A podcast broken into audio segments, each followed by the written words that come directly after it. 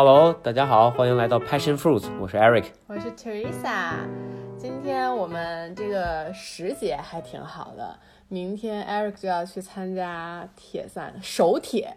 所以今天晚上我们也是回来的比较早，然后想着跟我们参加首铁的伙伴们一起聊一聊什么话题。对，要不然你来介绍一下你自己。Hello，我是 Dennis，然后明天一大早四点就要起床，跟 Eric 一起参加我们的第一次的铁三，在北京平谷金海湖。是这个参加铁三，我也是被用，也也是被丹尼斯用各种各样的方法，什么激将法、劝说法，各种各样方法，最终有一天晚上没扛住，还是爆了。爆了之后发现，是吧？这个铁三还是一个非常吃装备的东西哈。还可以啊，然后就这个没有自行车啊，又只有一辆山地车，然后这个找人借了自行车，这些，对吧？那其实我们今天就想聊一聊，就是既然你也很喜欢运动，然后 Teresa 也喜欢运动，我也特别喜欢运动，我们聊聊那这个哪种运动是吧是比较有意义的，或者说嗯、哪类运动是比较有意义的，包括呃它可以是比如帮助你减肥呀、或者说。这可能是大家比较关注的一点啊，或者说保持一个健康的生活方式啊，或者说对你整个就是可能更高一点要求，这个呃整个体适能上可能会有一些增加，performance 方面会有一些增加的。嗯，我觉得这个我们可以一个个说，但我觉得我们自己说的时候可以讲一下我们就是从小到大都做过什么样的运动。然后我先说我的啊，我觉得其实这个事情确实，我觉得就像艾瑞刚才说的，他特别看目的性，就是如果你是以减肥为目的的，你就要去挑适合减肥的运动。然后我其实从小是一直很瘦，凡尔赛，凡尔赛一下，就一直不太胖吧，然后也不是很容易长胖，所以我其实一直对这个消耗，包括我吃的也特少，就是。胃很小，所以我其实对这个消耗是没有任何的追求的。然后我小时候最小的时候是做打过排球，从小学就打排球。然后但我初中的这三年就是属于我体育非常非常差的三年，就基本上可能叛逆期，然后加上特别不爱动，然后跑八百米就是属于。别人就大家不都是放水嘛，对吧？那时候跑八百米，我们中考都是放水，啊、对，就放放水一分钟，我还拿不了满分那种，就跑步巨差啊。然后后来其实因为高中去了美国，所以就整个运动又恢复了。然后高中做的比较多，呃，也是排球，然后我们当时有划船，然后有攀岩，然后后来其实是在大学的时候接触到了瑜伽，然后之后跟 Eric 在一起了之后呢，就又有试试。呃，像 CrossFit 啊，还有就是正常很比较 hardcore 的健身。其实之前我一直觉得我是在 weightlifting，但可能对于 Eric 这个级别来说不算啊。对，所以就我经历了，就大概其实也做过很多很多运动。所以其实对我来说，我最最最喜欢的还是瑜伽，是不是？Surprisingly，哦，没有没有，我觉得就我觉得非常正常，就是。呃，每个人喜欢的东西不一样，所以那那你觉得瑜伽就是哪个点是最打动你的，或者说？呃，我觉得瑜伽就有很多点吧，一个是呃，我觉得它是能在你在练习的时候，你的心灵其实是非常的平静的，我觉得这个是一个很难得。好，我们开始传教。没有，就真的是，我觉得这个每个人在，其实我觉得所有人在他自己最喜欢的运动里都能找到一个冥想的感觉。就我觉得很多人是在跑步的时候，他说他的脑袋是放空的，他能完全冥想。但我跑步的时候就贼痛苦，我想就是，哎呀，我还有几公里啊，这个怎么这么 过得这么慢呢？对吧？那就肯定是你是在一个舒适的状态下，然后并且这个运动你是 enjoy 的，你才会进入到那个状态。所以我觉得瑜伽可能是让我能进入冥想状态最最容易的一个呃一个运动。然后同时我觉得。呃，因为瑜伽可能它是一个我无法，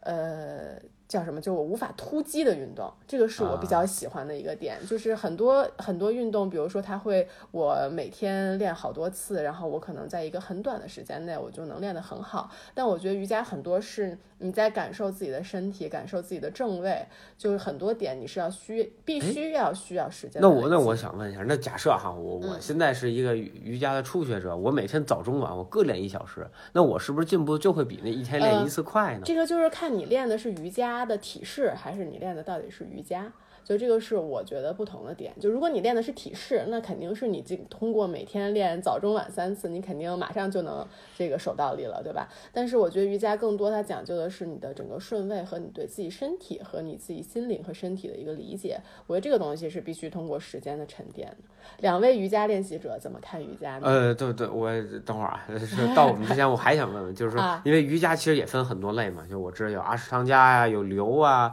有现在还有是内观流，还有呃各种各式各样。那你主要练的是哪部分呢？呃，我其实练的最多的还是流，但在我分享之前，我其实挺想听听你们你们对这几个派系有什么想法 i s 练过吗？我是觉得呃少，就是点点缀缀的练过。然后呢，我是觉得瑜伽来说的话，它的优点也是像你说的，它可能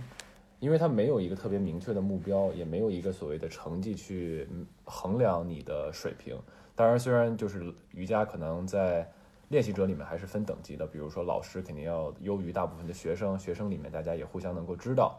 但是它可能不像竞技类的体育有那么明确的时间啊或者这个成绩的要求。所以呢，可能因为这个的话呢，就导致的瑜伽会你练的时候就本身就能够帮你特别的放松，因为它不是一个，因为相相反的，比如说咱们练铁三，想到明天要比是有赛了，时间的是吧？是有对你整个竞争的是的，是的，所以瑜伽可能我觉得它的优点也在这儿。嗯，啊。你有练过？你你一般就练流，对吧？你之前练过别的吗？我说实话完全不懂，啊，然后就是每次报瑜伽课的时候，看看那个课大概是什么，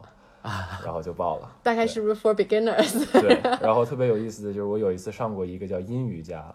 然后我就深，因为那是一心就是非要让我上的，然后我就深信那一定是一个女性 only 的课，啊，然后去了以后 上到最后，就每一个体式我我都会觉得特别的奇怪，就是这个体式男的能做吗？啊然后后来我实在忍不住了，还问了，当时就是赵老师，瑜伽院的赵老师，然后赵老师说：“你放心，这不是一个只给男士上的啊瑜伽课。啊！那看来我我还是比他知道多一些哈，我是比你知道的稍微多多一些。对呃，我基本上我练过阿诗，我练然后流我练过，但阿诗我就上过一两节课，然后大部分时间我都在练流和呃阴阴就是流流呃就是流瑜伽，然后也练阴瑜伽。我更瑜伽对我来说其实是一个补充的项目，我不会说哦，就是可能像 Teresa 这种，就是可能主要时间都在去练瑜伽，而对我来说，它是一个补充，可能更多的是让我发现我身体的问题，因为我觉得这是瑜伽就是最对我对我来说最大的收获，就是我能从中感知到我身体哪部分有问题，比如我的肩关节啊、踝关节啊，或者我哪儿紧啊，或者哪儿这个最近可能运动过度啊，会造成一些损伤。那在瑜伽里我是能感知到的，但真是说平时我们去做练 CrossFit 也好，或者我打球也好，或者说呃这这种就是比较 intense 一点的这种这这这种运动，其实我是感知不到。第一就是说你那时候身体非常的热，你热的时候你是感知不到自己的伤病的。然后再一个，你肾上腺素飙升，然后那时候你是什么疼痛都不知道，就跟傻了一样，就疯狂的去去赶这个次数啊，或者去赶时间。所以，我所以我觉得瑜伽这一点是我最看重的。另外一点就是它确实能够啊、帮助我缓解很多关节上的问题，就是哎我很紧，对吧？我之前胯很紧，但我通过练瑜伽，其实我胯啊、松了很多。但但是好多人就是我跟好多人就是推荐瑜伽的时候，他们都会说哎，瑜伽就是拉筋。我可以负责任告诉大家，绝对不是。我上的第一节瑜伽课就是一节阿诗，我当时去了，因为我自己认为我的力量是不错的啊，然后无论是自重方面，还是说我在这个呃惨败阿姨，啊，这不是不止惨败阿姨，就是怀疑人生，就是很多体式他们用手能撑起自己的身体，我是做不了的，我手不够抖，而且就抖着抖着啪就拍地上。而且是那种拍的非常响亮的一声，就是你你一般你拍地上就，你要会摔的人摔地上就没什么声儿，不会摔梆一声就拍在那儿了，就跟你那个跳水一样啊。所以就是就是这个是是后来让我第一次知道哦，瑜伽其实是个力量性的练习。包括后来我练了很多就是基础的，我特别喜欢上非常基础的瑜伽课，因为就是老师会点很多很很多东西，他不一定用手去去做引导，很多时候他用语言去做引导。当然，就可能因为我练习的东西比较多，然后我大概知道啊他说的哪些点呀、身体正位啊是什么。但是他说的时候，哎，我就特别喜欢听他的这些指导，或者听他这些呃对，呃，这这这个语言上的这些指导吧，就我可以做得更好，或者做得更对，更了解自己，我觉得这个是是我的一个大收获。对，我我觉得这点其实特别对。就我记得我刚在练瑜伽的时候，就是我前几天就是肩膀巨疼，因为我从来没做过下犬嘛。就后来我知道，我是因为做下犬，你撑在那儿，然后你的肩膀会疼。但前两天疼，我都分不清我到底是肌肉疼还是骨头疼。就是当时对身体的了解其实是非常少的。然后这个我觉得就跟我当年去美国念高中是一样的，就是我当时刚去美国那个时候的那个英文水平啊，其实我觉得是。肯定是不高的。然后你当时去听那个老师讲课，你觉得你听懂了百分之一百，但是你过了一年以后，你你就知道我原来可能只能听懂百分之五十。就我其实，在瑜伽课上就有完全这种感觉，就是其实老师给的口令都是一样的，但是一年前的我可能只能听懂百分之五十，剩下他那几个什么肌肉啊、什么打开啊，我是我都不知道在哪儿，对吧？我现在是应该不下练了不下三十，应该三四十次瑜伽课了。我到现在都不确定我的下犬到底做的对不对。我到现在连一个正式就是正确的下犬应该怎么做，我也不能百分之百说说我知道。哦，对这点就是我特喜欢瑜伽一点，就是它有很多 variation，就是它不是说就是它不是像说呃，比如说练 crossfit，你是作为抓举，它是有一个很标准的过程，是是有一个标准动作，你完成位是一样的，对吧？但是瑜伽我觉得这一点特别好，就是它会根据每个人身体不一样，它会有很多调整。其实。就是你说这特对，我觉得就是我练到现在，我觉得我没有任何一个体式，我敢说我做的是对的。但是就是它是慢慢趋近于对的这个过程当中，永远在往这方向去走的，它是个好的方向。然后因为我是腘绳特别紧，所以我做下犬时必须屈腿，而且我必须脚跟必须抬，我不能全脚掌在地上，那我做不了，那我就就撅就就撅在那儿了。啊，所以这这个我觉得挺有意思的。其实这回到刚才话题，这就是刘瑜伽和阿诗的区别。就你刚刚说的，其实这些想法都特别的刘瑜伽，就是所有的 variations 啊，我要根据我自己的身体去做这个东西。就你刚才也问我，我觉得我最喜欢哪个方面瑜伽？我原来肯定是一直在练流瑜伽，然后包括上的教培都是流瑜伽，然后包括我的几个老师都是特别 open minded 的老师嘛，就赵老师和小宋老师都是。呃，但是其实我最近开始练阿诗，我觉得我还挺喜欢阿诗的。就很多阿诗的人后来吐槽阿诗，然后自己去练了流瑜伽，就是因为他们说阿诗永远都是这个就是 segment 的这种动作，就是永远都是在往前往后，就他没有扭转，然后没有是这种侧向的运动，所以他们觉得是非常的单一的。而且阿诗他就是一套完全一样的东西，每天在练完全完全一样的东西。但是我反而觉得。呃，这样会让你就就很多时候，我觉得，因为我本身就是一个对自己特别好的人，就在流瑜伽里，他给你那些 variations，其实是让你可以退一步。就是他给你退一步的理由是说你不要让你自己的身体受伤，但 sometimes 我们自己是有惰性的，就我就觉得啊，那我就不用那么努力去做那个体式了。但是在阿诗里这个就不存在了，所以我是就是觉得阿诗可能会更适合我，但我现在还在探索，就我学流瑜伽还是学的更多一些，但是我觉得阿诗还挺有趣的，就是感觉在探索自己身体各个关节的边缘，就是这种感觉，对。对，但就是这个，其实我也就我我的想法是说，如果你比如说我就是练瑜伽，我就是以练瑜伽为主，我觉得阿诗肯定是个特别好的一个项目，因为就是它相对来说有一些条条框框，我知道自己哎进步在哪，或者说我按照这个序列去练就可以。但是呃对我来说，或者说对于这种补充的，或者它是可能只有很少一部分时间去练瑜伽，我还是更推荐。去练流，反正目前我的感受就是我更喜欢去练流，是因为它更符合我这个时期的需求。可能我今天不需要这个，就是在正向，可能我需要侧弯，可能我需要扭转，我需要去放松我其他的部分，可能是主要是我的肩背或者我的胯腿，对吧？那我是可以针对我这些问题去做这些，呃，就是排序的。嗯。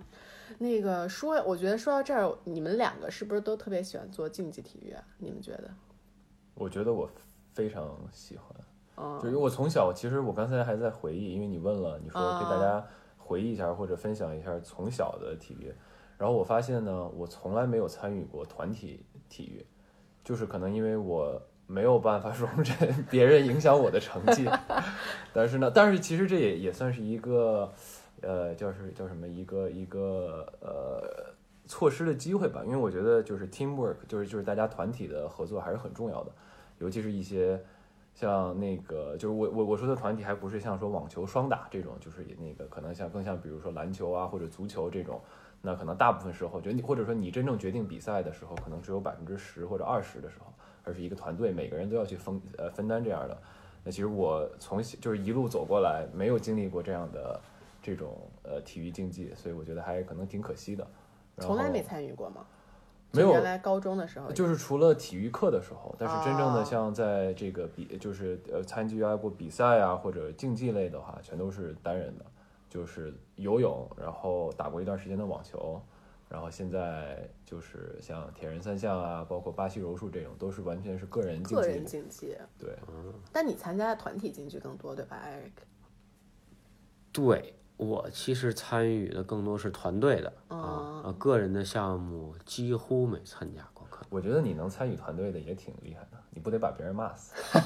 然 后我我 哎，他经常就是打完篮球回来特别不爽，然后说怎么了？然后他说我这队这简直了。不，那那你只是听见了一个非常温柔版的，你这你问问我们的这些学弟，他们对我真的是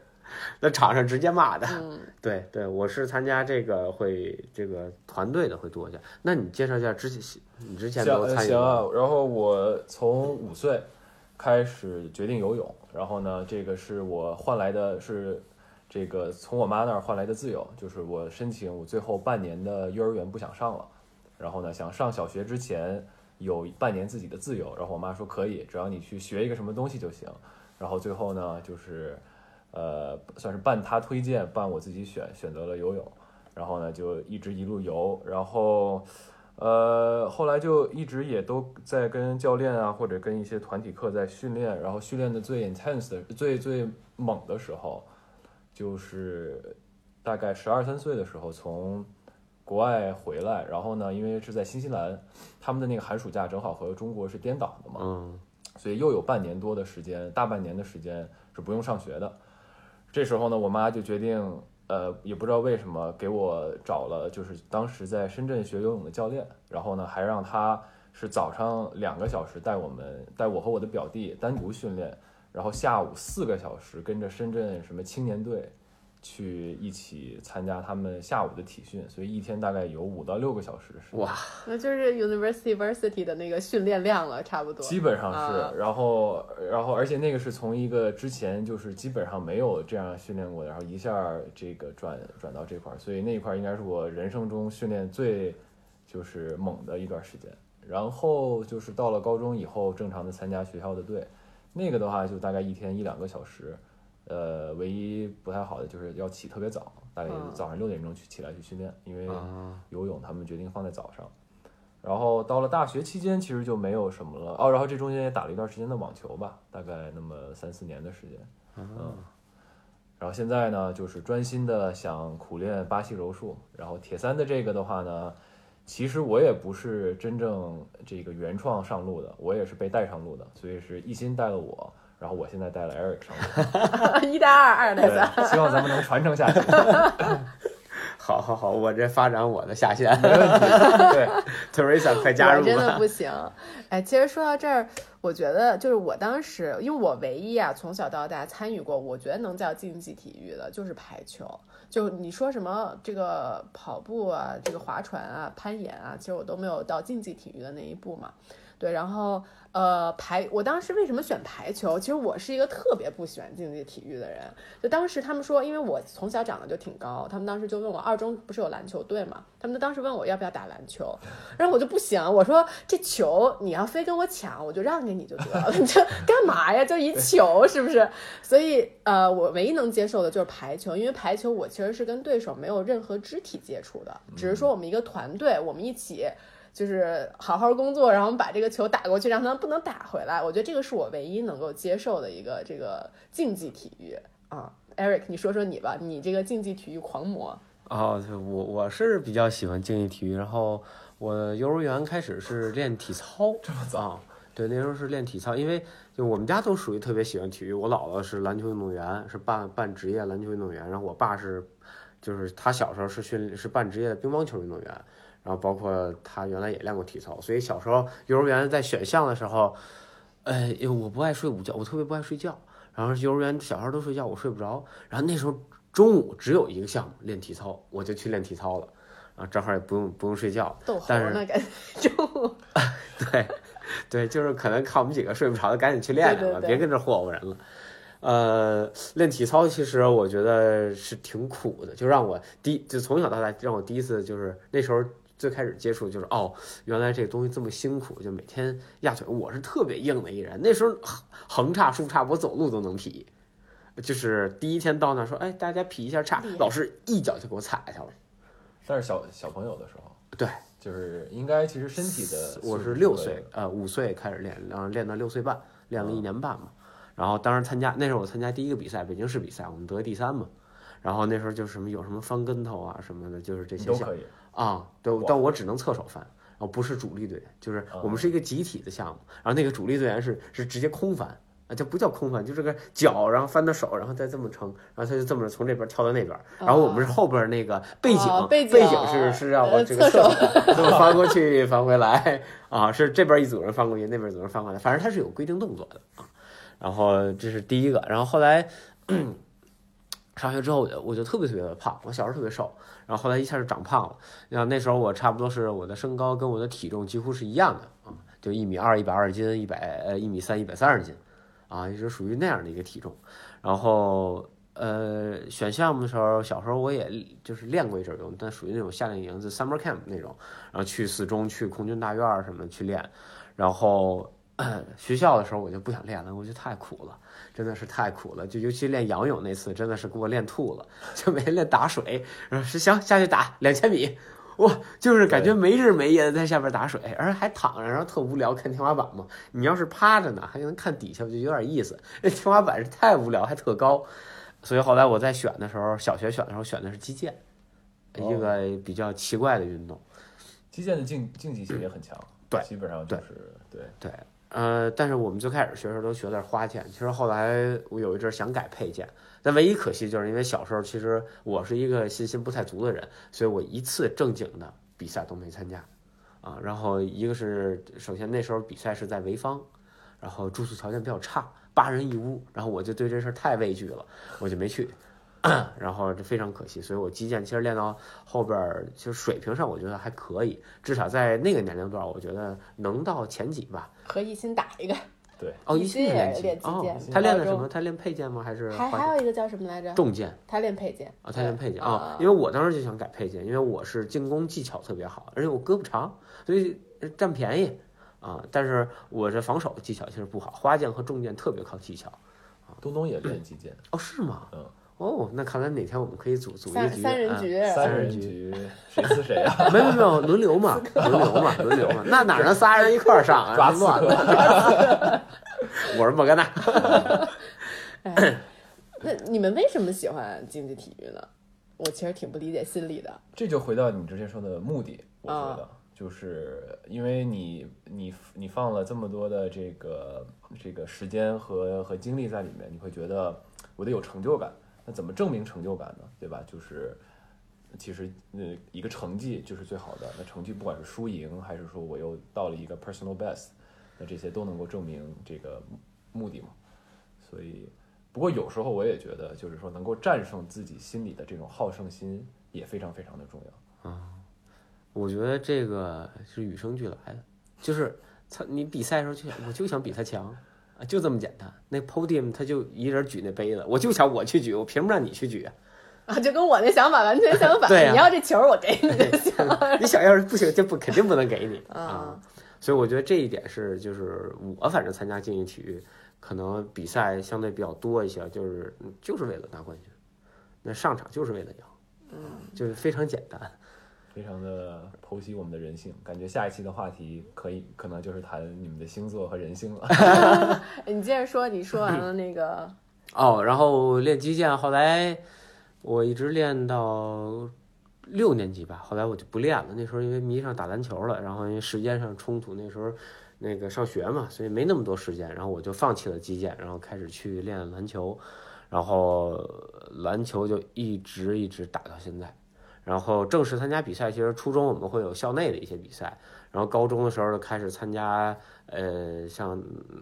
耐克在北京组织的这些反击联赛啊、夏季联赛啊，包括肯德基三对三啊，就开始参加这些比赛了。然后大学我们就是有了呃更好的一个美国大学，当时有一个华人杯嘛，就是美东杯，现在做的很大了。当时我们是每年呃先打分区的，然后一起再到纽约去打总决赛，所以我们就每年的目标就是去纽约啊，然后打到能够争取打到八强或者四强啊，然后就就是一直就参加这种比赛。然后现在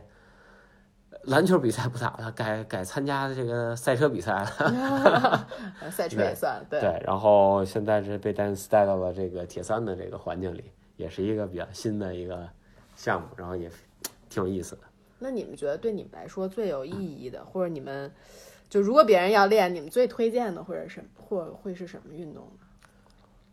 呃，这个就可能，如果大家要是没有目的的话呢，或者就是想，我觉得找一个能够特别持久的，就是能够，比如说他是想找一个很稳定持久的运动的话，那我其实真的挺推荐像瑜伽这样的，因为它就是一个你可能在任何呃场景你去练它都没有问题。就是甚至是你看有，我觉得有一些瑜伽，就是你感冒的时候练都可以，对吧？它甚至能够帮助你缓解感冒的这种症状。那大绝大部分的其他的运动，像竞技型的这种，肯定是在人身体状态不好的时候是不能练的。然后包括有时候这个你心情不好的时候啊，或者是这个这个特别特别焦虑的时候去练瑜伽，可能也非常好。而且瑜伽的话，对于年龄的限制，然后场地的限制都非常的自由少，嗯，对，所以门槛比较低也是，是对门槛也很低。所以呢，我觉得，但是呢，如果要要说到说回到目的性的话，那比如说很多人练，要不然除了强身健体以外，那可能像我练巴西柔术，就是觉得它的这个呃功能性比较强，能防身，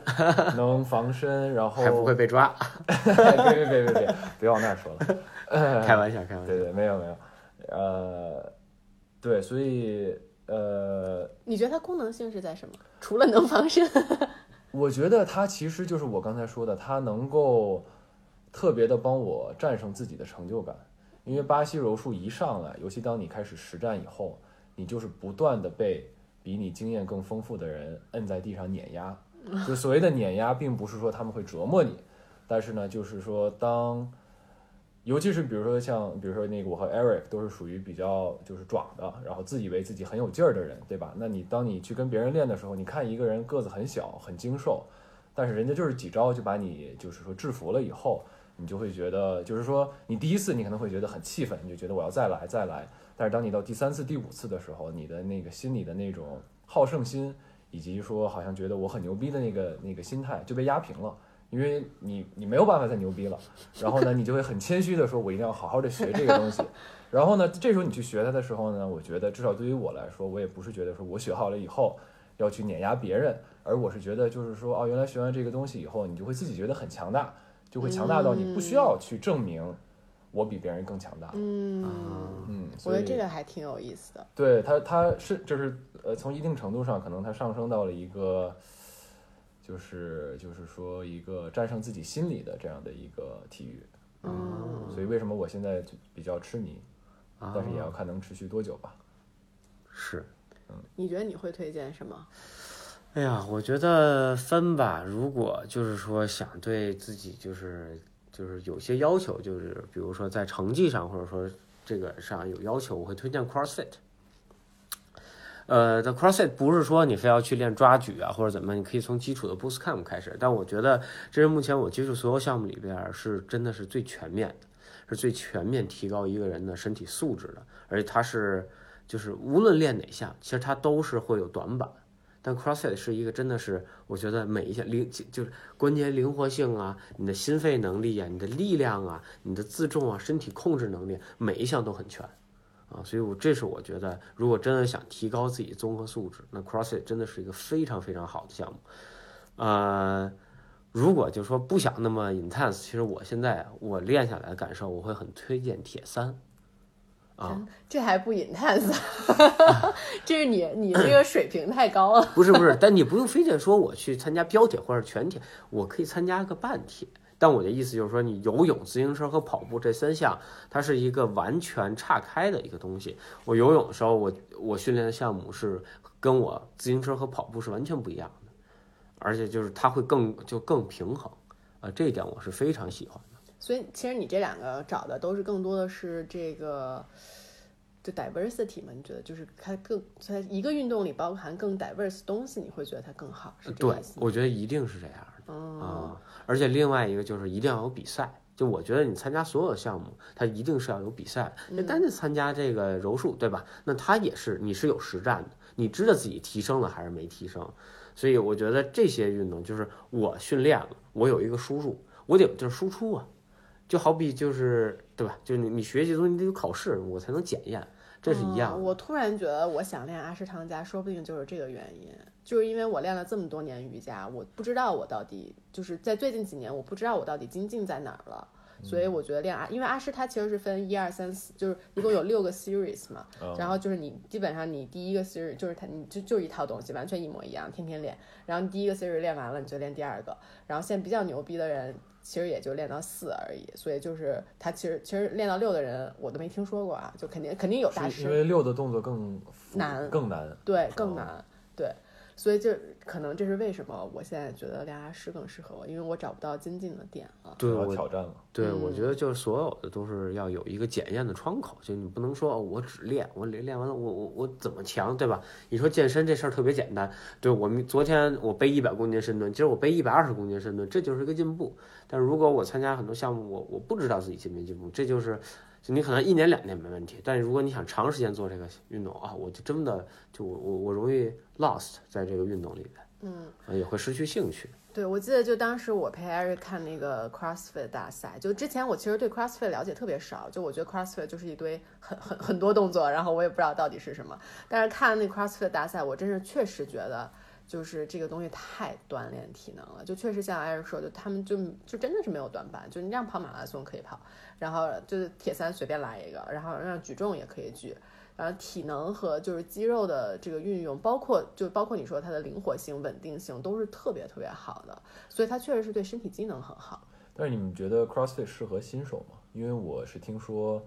就是关于 CrossFit 负面的地方，就是可能很多新手，我所谓的新手就是完全没有运动或者说这个体育经验的人，大家都会频繁的受伤啊，甚至受了一些不可逆的伤。呃，我觉得就是所有的比赛都会有受伤。如果真的是一个纯小白，直接去练 CrossFit，我觉得反倒会更好，一张白纸更好教。如果你说我练了五年健美，我突然来练 CrossFit，这更容易受伤。但其实我不同意，我确实觉得新手练挺容易受伤的，就因为，嗯，我觉得你现在是对自己身体感知会比较强，就是新手你要想象的是他跟他就是这个教练告诉他哪一块肌肉哪一块怎么样，其实他都是找不到的，嗯，啊，我觉得这就是一个很很难的点。对，但我是说，就比其实就你不是说上来我就去练抓举什么，它都是从基础练起。就啊就好比说你练柔术，你不是一上来我就去跟黑太去打，那你肯定你没没法打。是他你让他一个新手上来，你说你做十个抓举啊，那他做不了。但是他就是从基础课来学。所以关键就是还是首先要找到一个好的 CrossFit 的这个训练或者教学的地方，然后有合理的人去教你，而不是说上来就盲目的去挑战所有的对，我觉得一定要循序渐进，就是练所有项目都是把基础打好。哦，然后我觉得还有一个点就是，呃，因为我觉得 Eric 他就是从小他是属于发力模式本身就正，就比如说他没有什么膝盖内扣啊，没有这些毛病。就我觉得这种人，就是整个发力模式本身就正的人，其实如果他作为一个小白去练，我觉得也是 OK 的。就他天赋是 OK 的，他去练是 OK 的。我估计这个应该跟他从小上幼儿园就练体操应该是有一定关系的。哦那其实这东西是我一点点板的，我其实原来有很多很多问题。就是自己很早就有意识对因为。对我受过伤，我做过手术，我膝盖做完手术之后，对？对，我膝盖做完手术之后，但我那是属于意外伤啊，嗯就是我做完手术之后，我会对这个东西的理解会更就是更多了，然后包括怎么去运用自己，其实这个是一个，因为你没有不像原来似的，就是傻傻的有力了，你会发现有时候自己没力了，膝盖使不上劲儿的时候，你哦，我怎么把这力线纠正，才能让我这个运动寿命更长？对，所以从这一点上是也是后来学的。但我觉得这也有天赋，就我觉得因为一心他的发力模式就会挺好的，就还挺不错的啊。是吗？嗯他的发力他挺正的。模式还不错啦。他到现在硬拉还没突破三十公斤呢。不不，这不这不重要，那那是因为他不愿意，就跟我练流瑜伽一样给自己太多这个不个愿意练，后退的步伐。对对对，但他发力模式还是挺正的。就我觉得一般跑步好的人发力模式好像都不错，这是我观察到的一个东西。嗯你们有没有因为一个什么目的，就是先是有了目的，然后再去练一个运动呢？有啊，健身啊，我就为了想瘦啊，嗯、这体型就不能太臃肿啊，然后包括打球想更有劲儿啊，然后我去接触的健身嘛。我其实是跑步，就是因为我们家，特别是就是我妈、我姥姥这一方，其实他们就是就是心心脑血管吧都有些问题，然后特别是我妈这边，就他们他们的血管都特别细，就属于那种去抽血一就护士都找不着血管那种，所以你可想而知，就他老了之后，他其实就是会更多有毛，就是这个血管堵塞呀等等这些高血压的问题，所以我是觉得我我一直觉得这是我们家祖传的一个毛病。然后我其实是比较比较想改变这个事情，然后包括我自己心脏，我觉得从小也不是特别好，就我我的 cardio 本身就特别差，所以这个是我觉得我近一年想比较好好去训练一下，因为我觉得这个是能够呃去克服我的这个基因基因不好的点啊、就是这是我比较带目的性的一个训练，其实。呃，从这角度我可能我也有，因为就是说我也我也有相似的这个原因，因为我做过，就是前几年做过那个当时比较流行的基因检测，不是打广告啊，但是那基因检测完了以后，给告诉我的结果就是我会比常人得第三型糖尿病，呃呃不是就是什么二型糖尿病吧，不，呃，他他他好像是叫老年，就是类似于老年痴呆，比常人高六倍。然后，然后里面好像就是可能也括号像那个帕金森病啊什么的。所以呢，我是比较担心这个，不希望五六十岁或者六七十岁的时候就老年痴呆，然后不认识大家了。所以呢，我觉得，然后现在很多的大家说，可能老年痴呆会跟你的运动，包括就是身体里面这个血糖的有一些关联，所以我就会因为这个也比较注意每天的 运动啊，包括饮食啊这些的。嗯，减下去。你们两个都感冒还来参加铁三，也挺厉害的。嗨，我这感冒真是纯属意外。那天我在纠结要不要买胶衣的时候，就是因为我嗓子有一丢丢疼，我说我这要是感冒了，去这个大这个金海湖里这一下水，估计肯定得废了。我说要不然买个胶衣吧。上来就发烧了。啊，第二天早上起来就不行了啊。然后后来说这胶衣买对了，但是这胶衣能不能穿上都是个问题了。哎，还不错，今天感觉上问题不大了，应该能有能恢复到百分之九十啊，肯定不能恢复到百分百，但是百分之九十的体力应该能有了。你们觉得铁三对你们来说难吗？完赛我觉得是没什么挑战吧，就是那个，但是反正我个人是带着一个心目中的成绩来的。不过呢，今天去考察了一下路线，心里有点凉。希为什望么？就是太远们看的了，那个啊，对幻象的话是要爬一个十层楼吧我们所以它幻象是记录在时间内的。当然了是算在总总成绩里面的。哦，那那我觉得那这个很难保证每一个你每次参加的铁三中间的这个时长都一样啊，对吗？对，所以大家往往会按照那个场地的这个最快的就是速度去评估，哦而不是说一个就是每个场地大概的时间都不会一样。嗯，对，所以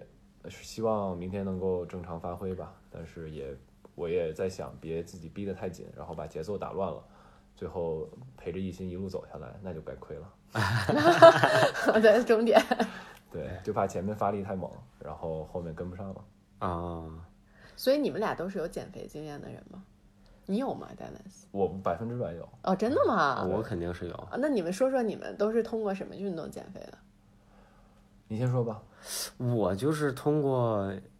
因为我就是我是个减得很慢的人，因为其实我的体重从我高一到现在是没有变化，就我上下浮动可能五斤左右。我高一高二那时候差不多一百五左右了就，然后最胖的时候到过一百六，但我就没有再胖过一百六，然后我到现在也是一百五左右。但是这这期间就是你要看照片，那体型有巨大的变化，但是但其实就没有是说那种。呃，我可能原来体脂二十二三，可能现在十一、十二啊，就是属于这样的一个变化，而不是说我从一个那样，就是可能呃特别胖，然后减下来，我不是那样的减的。但这这过程中比较漫长，然后我就是通过，因为我的运动量是属于特别特别大的啊，尤其是在高呃在在这个高中后半呃这个后边一年多，然后包括大学的四年，呃基本上就属于体育生那样的一个状态啊，基本上早中晚各运动一次。所以就我吃上也没有说控制特别严格，但是也是每年比每年就是呃控制越来越严。最开始是什么都吃啊，包括碳酸饮料什么我也不断，包括有时候还喝酒，对吧？那这个是非常长胖。还有甜食，后来呢，我慢慢把碳酸饮料给控制了，然后开始吃东西上我有了选择，比如说我会吃，我对肉啊，对这个碳水啊，对这个蔬菜的摄入啊，我都会哎有一些要求，比如说盐啊和油啊会更少。然后这也是后来为为什么我慢慢不吃中餐了，就是中餐太难控制了，这个东西它没有剂量，而且它上来就一盘儿，这盘儿多了少了 都是一盘儿，所以很难计量。后来慢慢我就更多的偏向于吃呃汉堡，吃三明治，然后吃沙拉，这个东西很好计量，它一个，它是一个，它这个分量就是这么大啊。然后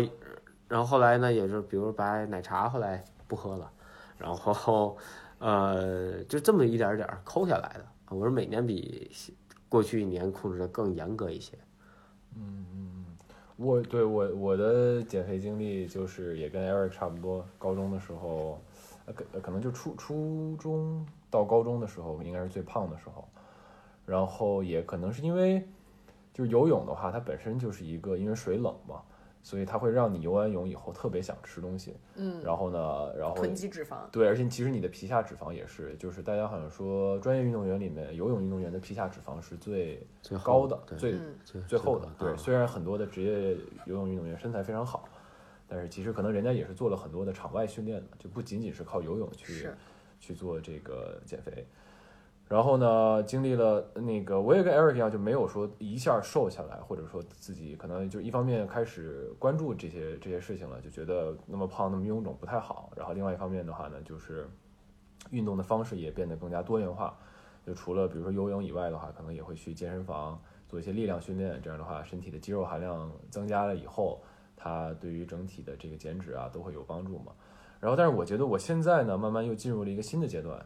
就是不那么去关注呃，就是减肥这一个指标，而是说一个人可能整体的这个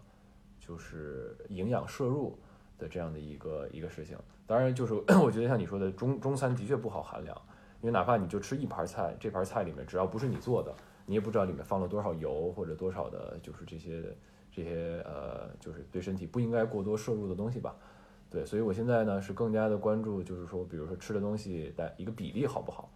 因为现在可能就是由于各个品牌消费品带起的一股风，可能大家要坚持什么零糖、零脂、零卡路里。那其实呃，你如果理性的想一想的话，一个人不可能一天全都吃零卡的东西，因为人生这个生命是需要能量来这个支持的嘛，对吧？所以还是就是大家应该更多的去关注一个营养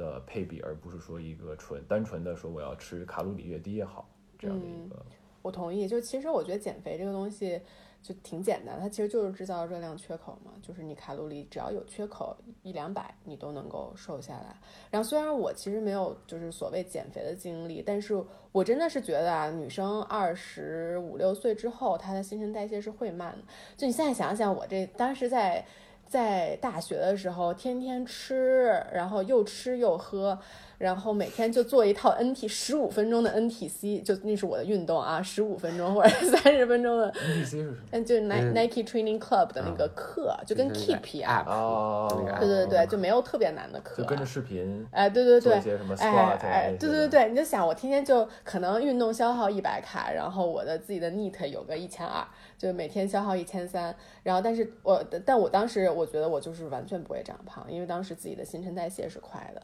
但我确实觉得二十五岁之后，它新陈代谢会慢慢变慢，所以我现在其实很多时候我去做那个力量训练，我是为了更大的消耗。就这是为什么我我每次排力量训练，他都会觉得特别奇怪，我会把腿和背排在一天。就因为我觉得这样排我的我的消耗是最大的，我能我能练到四百卡，啊，因为对于女孩来说，她不太追求说我力量上面的提升嘛，对她，主要是要，而且因为她们不会像你一天去，呃，不是一周去四五次，可能一一一周就去一两次。是是是所以他。如果要去的话，就要把自己练练到对，就是用最大的肌群练，这样你的卡路里是最多的，你就是最值的。就是就是现在我就是比较能体会到，就是为什么是要消耗，就是你消耗了，你才能稍微的再多吃一点儿。嗯，你们你们，其实我觉得咱们就放对对咱们三个来说，力量训练还都挺底层的，就是咱们三个都在做，平时都在做。嗯，其实对你们俩，你们觉得力量训练是对你们来说是啥？对我来说是个消耗，当然也有一部分塑形的东西在吧。但是其实我觉得女生女生塑形的点没有那么多啊、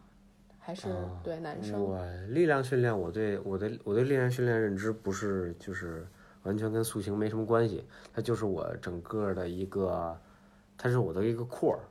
就这是我的一个训练核心，我会从这上再会做其他的衍生，比如说 CrossFit 啊，比如说篮球啊，或者说铁三，其实它它的核心都是力量训练。就我觉得，球和铁三为什么是它的延伸呢？呃，对，因为你没有力量，你是不可能。就篮球非常简单嘛，你是人对人的一个，对吧？你是肌肉的碰撞，你你就为了能你把人撞倒。不光为了你怎么能够跑得比人更快，然后你怎么能停下来更快，跳得更高，这些都是对吧？体能更好，那其实力量训练都是，然后包括呃铁三也是，里边有很多项目，有跑步、单车，其实它都是就你都是要力量去心得稳，啊，不光核心要稳，你腿要有劲儿，对吧？嗯，然后你要会发力，对吧？那这些其实都一样。啊，只是可能铁三对力量训练的要求没有那么高，然后呢，篮球啊或者 CrossFit，它的核心更多就是力量。你觉得你练力量训练？呃，我觉得也对，也多多少少，其实就像跟你刚才说那个，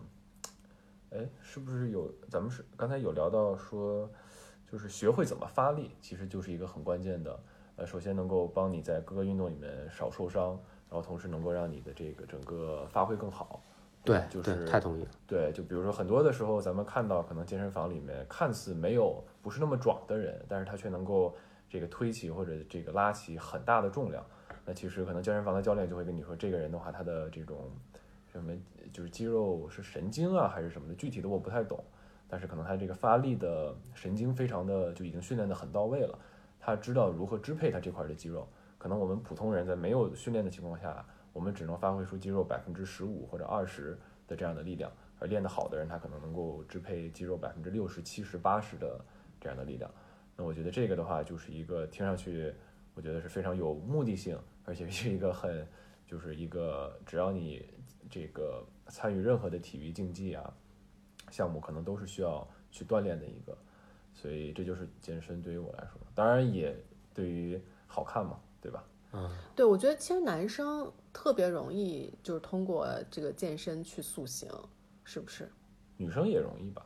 女生我觉得难很多，就因为我觉得啊，就是练得好的，就是我觉得如果比如说呃，比如说咱们这个两个这个男生和女生可能在练之前都是四十分的身材的话，然后我觉得男生是可以通过健身达到一百分的，但是女生只能达到八十分。嗯，就我因为我我觉得女生的天赋特别的重要，就是她的天赋比她的后天要重要，男生他是更多能够 alter 的，而且男生更容易长肌肉，女生更难长肌肉。所以他就不管是从对，但其实审美标准也是不一样的。就是那你看男生可能就肌肉要大，对吧？可能女生还是看线条，对吧？比例好不好？所以其实我觉得难度、难易程度应该是差不多的。嗯，对，但我我确实也见过，就通过健身了之后身材变得好很多的。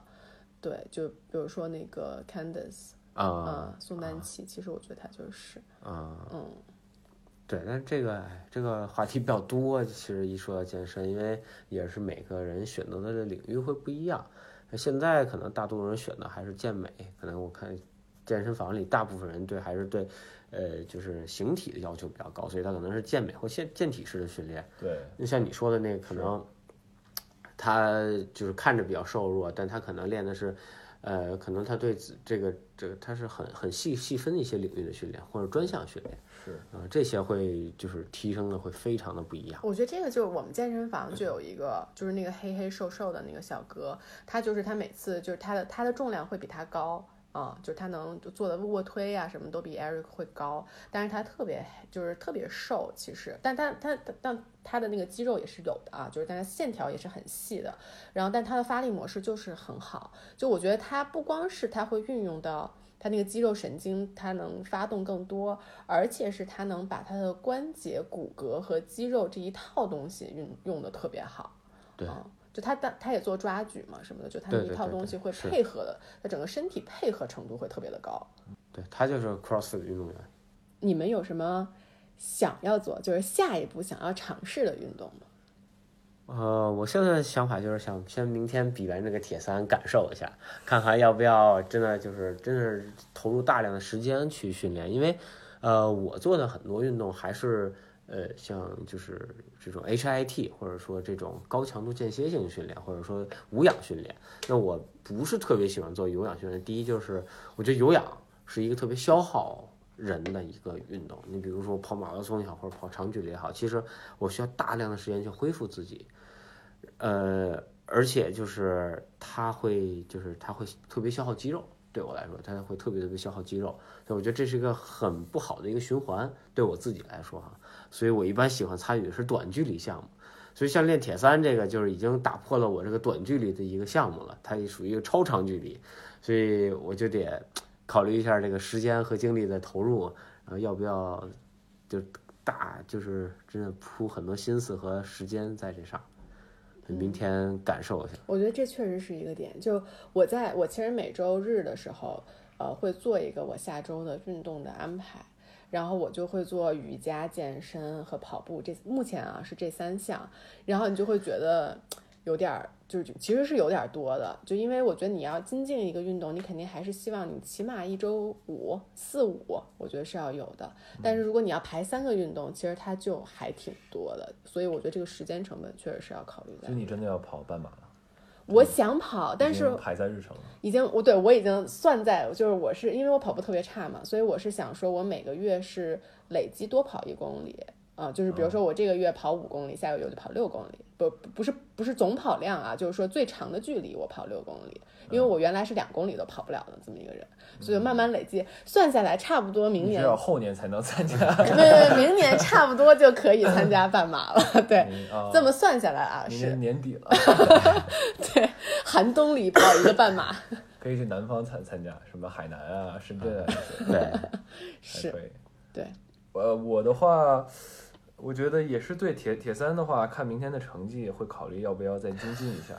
对吧？是成绩好会精进，还是成绩不好会精进？可能都会。比如说，因为我在想，如果不好，像我心目中的成绩是三三个小时，如果我觉得远远超出三个小时了，不管是因为意外啊，还是因为呃高估了自己的能力，比如说到了三个小时十五分钟、二十分钟这种的话，那我会挺不满意的。那我会希望下次一定要这个达到这个目标。那相反的，如果说明天比如说超水平发挥了，三个小时以内了，